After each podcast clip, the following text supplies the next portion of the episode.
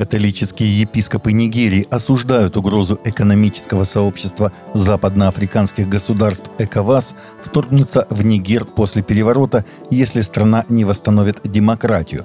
Причем срок ультиматума истек 6 августа, сообщает Седмица – Нигерийские католические епископы предостерегают глав западноафриканских стран от военного вторжения в Нигер, где военная верхушка свергла президента Нигера Мохаммеда Базума и поставила во главе государства командующего президентской гвардией генерала Абдурхмана Чиани – это случилось менее двух недель назад. Правительство Соединенных Штатов, поддерживавших прочные отношения со свергнутым президентом страны, осудило государственный переворот и приостановило некоторые программы иностранной помощи в Нигерии.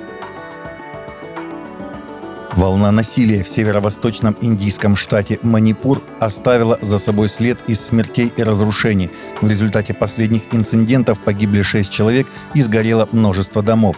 Беспорядки, унесшие жизни более 180 человек и ставшие причиной перемещения тысяч людей, стали одним из важных факторов, способствующих выдвижению вотума недоверия премьер-министру Нерендри Моди, сообщает The Christian Post. Насилие вспыхнуло в начале мая после спорного решения суда, который обязал штат рассмотреть вопрос о распространении специальных экономических льгот и квот, ранее предназначавшихся для племенного народа Кукизо, исповедующего в основном христианство, на индуистское население Мэйтеев – это также даст Мэйтеям право покупать землю на холмах, где проживает народ Кукизо. Оппозиционные партии, входившие в недавно созданный Индийский национальный инклюзивный альянс развития, обвинили Моди в наглом безразличии к насилию. По данным Financial Times, они успешно внесли в повестку дня парламента вотум недоверия правительству Моди, голосование по которому ожидается на этой неделе. Отчет о статистике распространения священных писаний Объединенных библейских обществ показывает, что в 2022 году библейские общества по всему миру распространили около 35,5 миллионов Библий. Это примерно на 3 миллиона экземпляров больше, чем в 2021 году. После резкого снижения в начале пандемии коронавируса тенденция к росту, наблюдавшаяся в прошлом году, продолжилась. Странами с самым высоким распространением Библии в 2022 году были Бразилия 4,8 миллиона, США 2,6 миллиона и Индия 2,5 миллиона.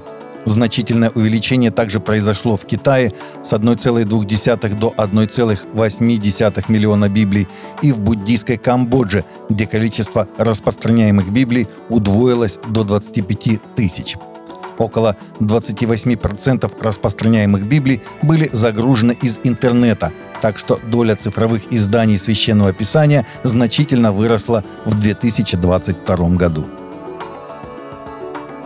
Глава Национальной ассоциации директоров похоронных бюро в США, которая претендует на звание крупнейшей в мире ассоциации похоронных профессионалов, говорит, что традиционные похороны менее популярны, а спрос на кремацию растет.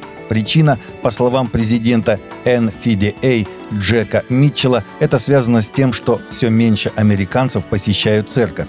Традиционно, когда кто-то терял близкого человека, его осматривали, а затем отвозили в церковь на заупокойную службу, а затем на кладбище для похорон, сказал Митчелл для Business Insider ранее в этом месяце. Но все больше и больше людей не ходят в церковь, поэтому религиозный аспект того, как они увековечивают память своих близких, для них не важен. И поскольку все меньше американцев отождествляют себя с христианской верой, ожидается, что спрос на традиционные похоронные церемонии также снизится.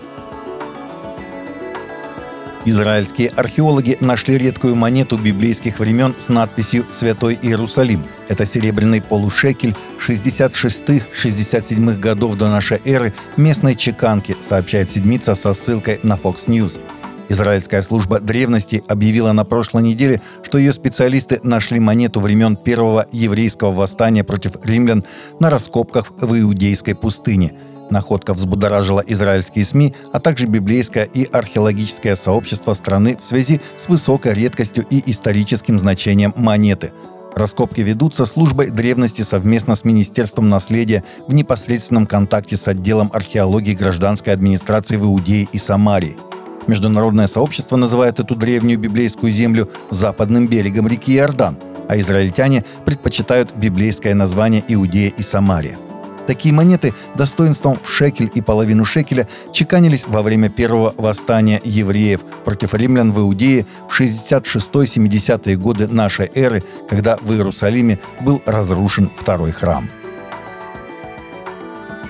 Таковы наши новости на сегодня. Новости взяты из открытых источников. Всегда молитесь о полученной информации и молитесь о страждущих.